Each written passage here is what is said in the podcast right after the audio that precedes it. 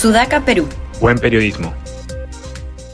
Buenas tardes. Em, les saludamos en el podcast Debate de Sudaca, Perú. Hoy estamos eh, miércoles, primero de junio, ya iniciando nuevo mes. Y como siempre, en la compañía de Josefina Tausen y Carlos León Moya. ¿Cómo están, chicos? ¿Qué tal? Hola, Fátima. ¿Qué tal? Buenas tardes. ¿Qué tal? Buenas. Bueno, y ahora eh, justo comentábamos que eh, el 6 de junio se cumple el primer año, digamos, el aniversario de la segunda vuelta electoral, que miren que nos ha tenido en vilo eh, hasta el día de hoy, ¿no? Con eh, una, digamos, este, inseguridad jurídica, ingobernabilidad que hasta ahora no sabemos cómo va a terminar. Eh, algunos dicen que este, estamos en la recta final del gobierno del presidente Castillo, otros creemos que eso todavía este, está por verse o va a tomar un tiempo, pero lo cierto es que este fin de semana se ha convocado a una nueva marcha, que ya la verdad me da un poco de gracia cómo la denominan, la están denominando la mega marcha, ¿no? Que este, no sé qué opinan ustedes, creen que va a tener más convocatoria que las otras marchas que estaban básicamente organizadas y muy íntimamente relacionadas a, los promotores del presunto fraude electoral que ni siquiera ya vimos y conversamos la comisión del eh, general Montoya ha podido determinar que haya alguna, algún indicio siquiera de que hubo realmente fraude. ¿Ustedes creen que esta marcha va a marcar la diferencia respecto a las anteriores? Estado revisando, bueno, en realidad debería, ¿no? Porque las, informaciones que han ido saliendo, los audios em, y, más denuncias, no solamente contra Pedro Castillo, sino también contra el gobierno, bueno, por ejemplo, el ministro de Agricultura, ¿no? Deberían causar indignación. No sé si eso se va a reflejar en esta mega marcha, que ahora, claro, ya no hablan del el fraude, no sé si es porque ya dio su, comunicado final, sus conclusiones el, la Comisión del Congreso, pero lo que dicen es fuera Castillo fuera. Sí, suena un poco más fuerte el eslogan, pero lo que veo es que son los mismos, por lo menos en redes, de los que convocaban eh, la coordinadora republicana, por ejemplo, está ahí. He visto a Nidia Vilches, he leído también a Fabiola Morales, entonces, eh, no veo más amplitud en la convocatoria de esta mega marcha y amarra ya mega marcha, todo lo que no sea mega ya no va a estar a la altura de, la convocatoria, ¿no? Creo que también es un error de estrategia hacerlo, pero tendrían que sumar pues a los llamados caviares, pero atacan tanto a los caviares que los caviares no sé si se van a sumar a esta, a esta mega marcha, ¿no? Entonces, este, no lo sé, deberían haber razones para salir a marchar y que sean masivas. No sé si van a seguir a esta convocatoria, no sé si hay personajes más convocantes y no sé quiénes serían en todo caso para que se unan, ¿no? Mega mancha será, ¿no? Mega mancha. Una mega mancha, pues 200 personas. Megamente, megamente. Ah, López Aliaga también, también convoca, sí, ¿verdad? Tiene un video. Pues, Rafael López Aliaga. Es que la, la, vía de la calle le va a hacer esquiva a, digamos, a este grupo porque no tienen de antes mucha movilización, no tienen ni capacidad, una capacidad como tenían muy, en sus mejores momentos no fue tan grande, menos lo va a hacer ahora. Pedro Castillo está en el gobierno pese a todo. Eh, es una estrategia que, digamos, no trae muchos frutos, ¿no? Mm. El detonante máximo fue el 5 de abril, que fue obra del propio Castillo, y después no pudieron mantener nada. Entonces, es como, así como ya fue plata al agua, es gente al agua, teniendo otras cosas que podrían, bueno, no sé cuáles, tampoco le voy a hacer el trabajo. Ahí ahora su objetivo, eh, se tiran en esto, ¿no? Que no tiene ni novedad ni impulso. ¿Por qué vas a marchar hoy? Porque es el primer aniversario, por los nuevos destapes, y es como...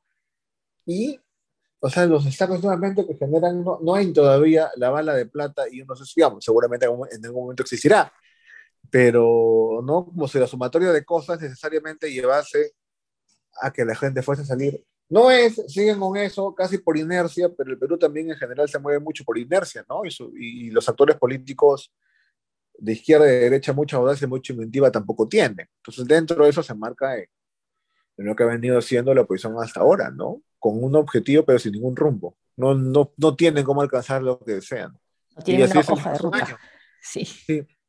Sí, un, año y, tal vez, pues claro, ya todas estas marchas que, han, que estaban organizando, creo que cada 15 días o cada fin de semana, han ido desgastando también la posibilidad de que la gente diga, no, esta es la marcha a la que voy a ir porque ya estoy harto, ¿no? Eh, además del, del, desprestigio, claro, pues de la coordinadora democrática y sus, y sus satélites, ¿no? No, yo no siento el, el feeling ni en la calle ni en las redes este, que a veces, claro, te puede dar una señal eh, equívoca, pero pues por lo menos alguna señal da de que vaya a haber una movilización significativa este fin de semana, ¿no? Eh, lo cual me imagino que también hace respirar este, un poco al presidente Castillo, porque como bien dice Josefina, por más que ahora hay más elementos este, de juicio eh, y probatorios, digamos, que podrían generar la movilización ciudadana, pues no se está dando.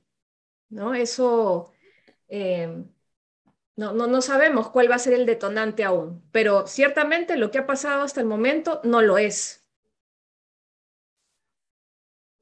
No, no, no, hasta ahora, claro, esa es la pregunta, ¿no? ¿Cuál va a ser el detonante, ¿no? De las marchas. Y algo curioso con, con, el tema de las marchas es lo que ha pasado en Colombia con el candidato Hernández, ¿no? El que ha sido la sorpresa, no hacía marchas, eran puras redes. Hoy día justo habló su, en el país, apareció en entrevista su jefe de campaña, sus asesores de campaña, dijo que no había recursos para hacer marchas, entonces dijo, bueno, no tengo la plata, no moviliza tanto, con Petro sí podía hacer grandes marchas, con él no puedo. Entonces solamente nos dedicamos a redes, a redes, a redes, y una estrategia, ¿no? Que la gente fuera y comience su material y no ir por, por, por concentraciones, sino ir por barrios, mercados, cosas mucho más pequeñas y que le puede ser efectivo, ¿no? Este, claro, pues es una, dinámica de campaña.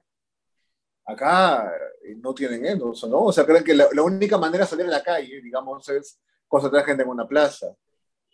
No tienes ni un trabajo así, otro trabajo más militante, entre comillas, dormida, de ir y hablar y articular y hablar con gente. No, no lo tienen, tampoco tienen el, ¿no? Ni, ni la gente, ni la estructura, ni nada para hacerlo.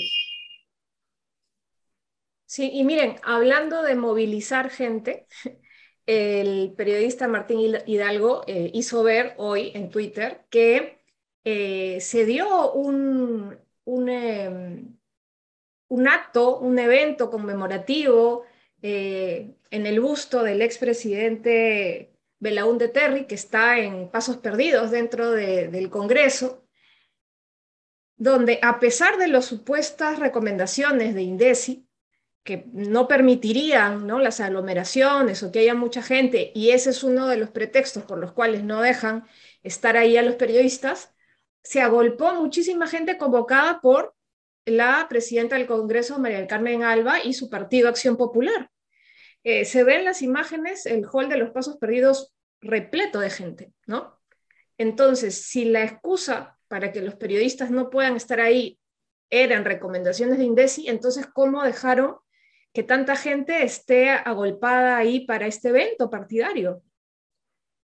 Sí, y han hecho notar también los eh, periodistas que todavía, bueno, que están ahora cubriendo desde esta sala renovada que se ha presentado como el, finalmente el ingreso de los periodistas, pero el ingreso de los periodistas lo que cambia es que ya no están en una carpa, sino están bajo techo. Bien, pero igual la posibilidad de cubrir mejor no ha cambiado para nada, ¿no? Porque no entran ni al hemiciclo ni a los pasos perdidos. Y comentaba también eh, uno de los reporteros que estaba ahí que, eh, por ejemplo, ahora estaban eh, transmitiendo desde la Comisión de Constitución la Cámara del Congreso, ¿no? Lo que estaba pasando ahí, la sustentación de la bicameralidad el proyecto de bicameralidad, mientras que el, Pleno estaba empezando, ¿no? Entonces, si hubiera habido periodistas en el Pleno, bueno, se hubiera podido ver de otra, las, dos, las dos transmisiones, ¿no? Entonces, también limita eh, las transmisiones, la información, los perjudica, creo yo, a los mismos congresistas, pero creo que la transparencia es una palabra que no les eh, entusiasma mucho. Estás con el micro apagado, Carlos.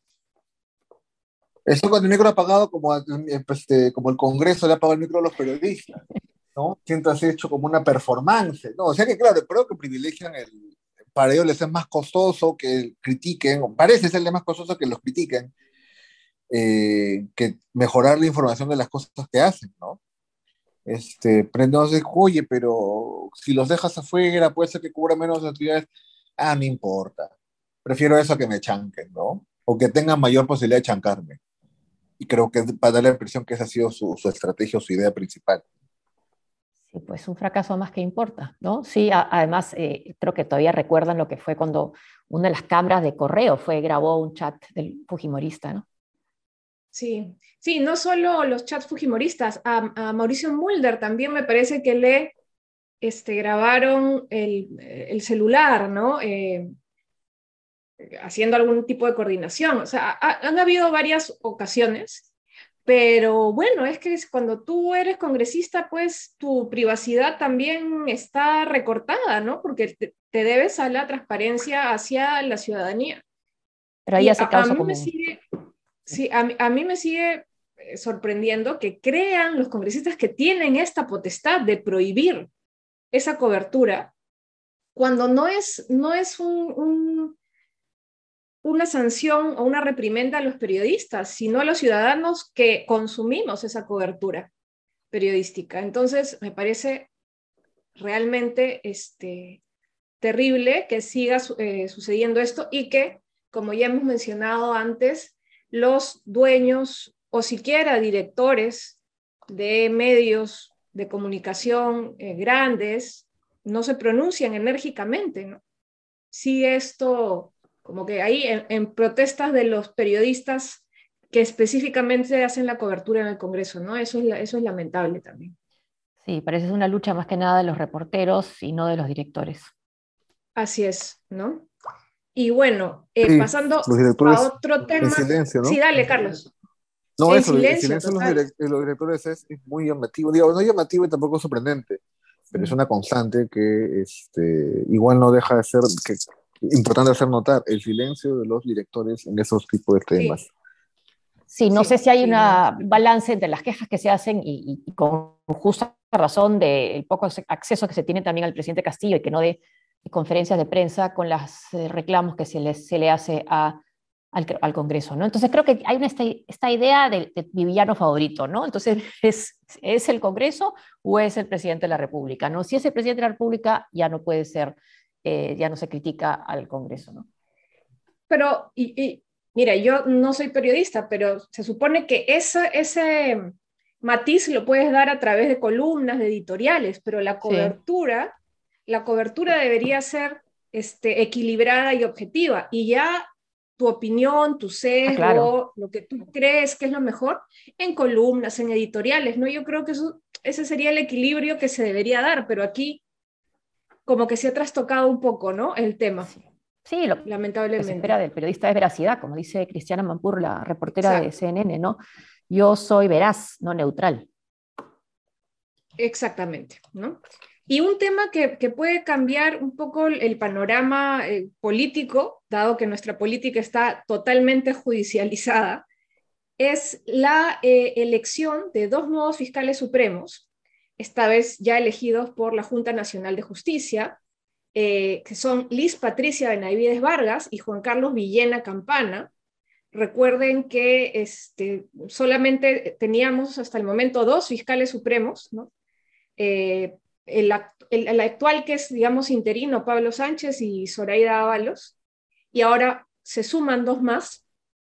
Eh, como les digo, ¿no? la diferencia la vamos a notar ahora tal vez, ojalá, porque ya no está de por medio este, esta forma turbia en la que se elegían a magistrados y fiscales eh, en la Academia, en la, eh, Nacional de la Magistratura. Academia Nacional de la Magistratura.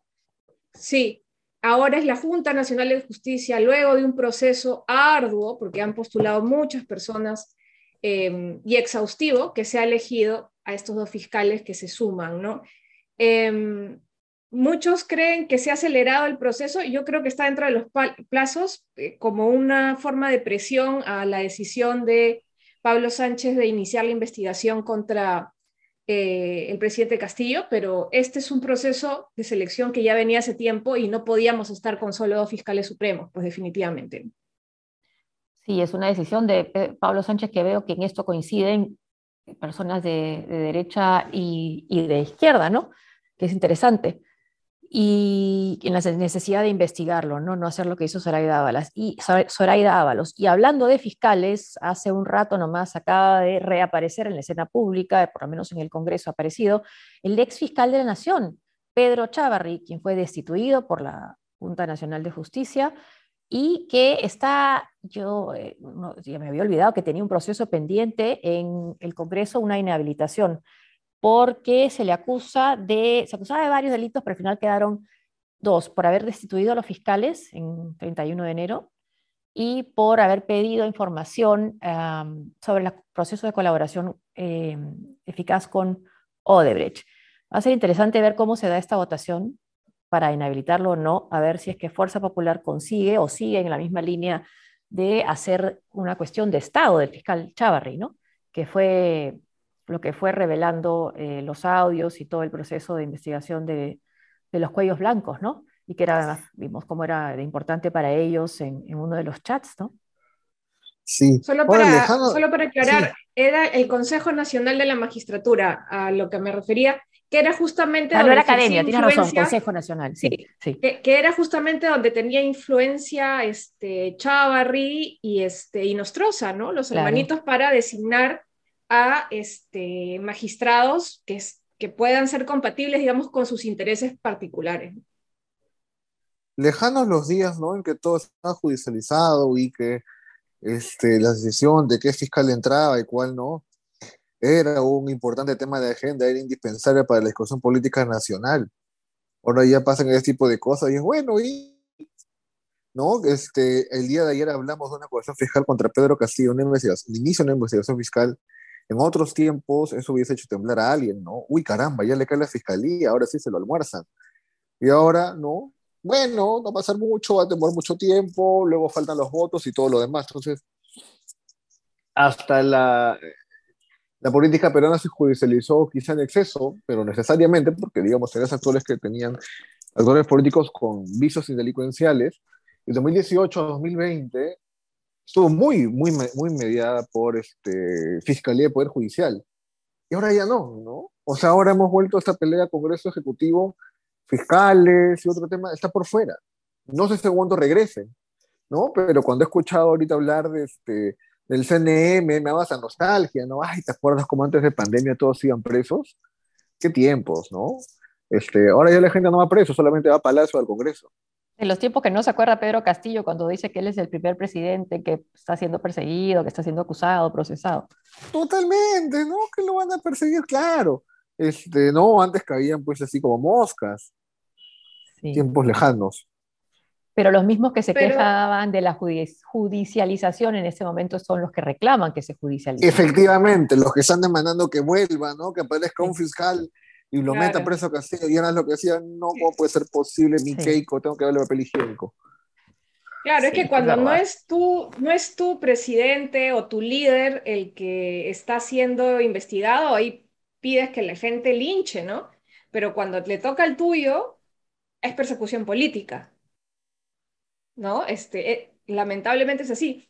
Y, y yo creo que también esto se ha desgastado por, por la cantidad, por el, el, tiempo que llevan estos procesos en curso, ¿no? Muchos este, sin, sin este, acusación fiscal, bueno, lo de Keiko recientemente ya, ya, ya se dio la acusación fiscal, pero miren cuántos años han pasado, ¿no? Con Keiko, con Ollanta Humala. Bueno, PPK está pues ahí, ¿no? Delicado de salud, pero con arresto domiciliario a fin de cuentas pero no hay ninguna sentencia, ¿no? Entonces, pues la, la opinión pública y la indignación no, no, no pueden acompañar tal vez necesariamente procesos que pueden durar cuatro o cinco años, ¿no? De Eso inicio clave para, los fiscales, ¿no? Por eso es que la gente salió a la calle cuando los destituyeron, contar con la opinión pública. Y vimos fiscales que aparecían, bueno, aparecen menos, pero aparecían mucho en la prensa, ¿no? Entonces, también ah, tuvieron esa capacidad de movilizar, ahora no sé si la tienen claro, acuérdate que en ese momento los, eh, las audiencias se transmitían pues este, por el canal de, del Poder Judicial, así mismo juicio de Johnny Depp y Amber Heard, la gente lo seguía, ¿no? Este, Por eso la popularidad de los fiscales estaba en, en, su máximo esplendor, ¿no? Tal vez con el tiempo y ya sin audiencias este, transmitidas en televisión, ha decaído eso un poco, ¿no? Y bueno, igual se nos acabó el tiempo, se nos acabó el tiempo oh. hablando de Johnny Depp y Amber Heard y, José Domingo Pérez. Mañana eh, veremos pues cómo se desarrolla el día, las noticias, qué, novedades tenemos. Y eh, nos encontramos como siempre en todas las redes sociales de Sudaca Perú, Instagram, Facebook, Twitter, YouTube, Spotify, SoundCloud. Lo encuentran como Sudaca Perú. Y con nosotros será hasta el día de mañana. Nos vemos. Chao. Chao, Josefina. Gracias. Chao, Fátima. Adiós. Cuídense. Chao, Fátima. Chao, José. Nos vemos. Nos vemos.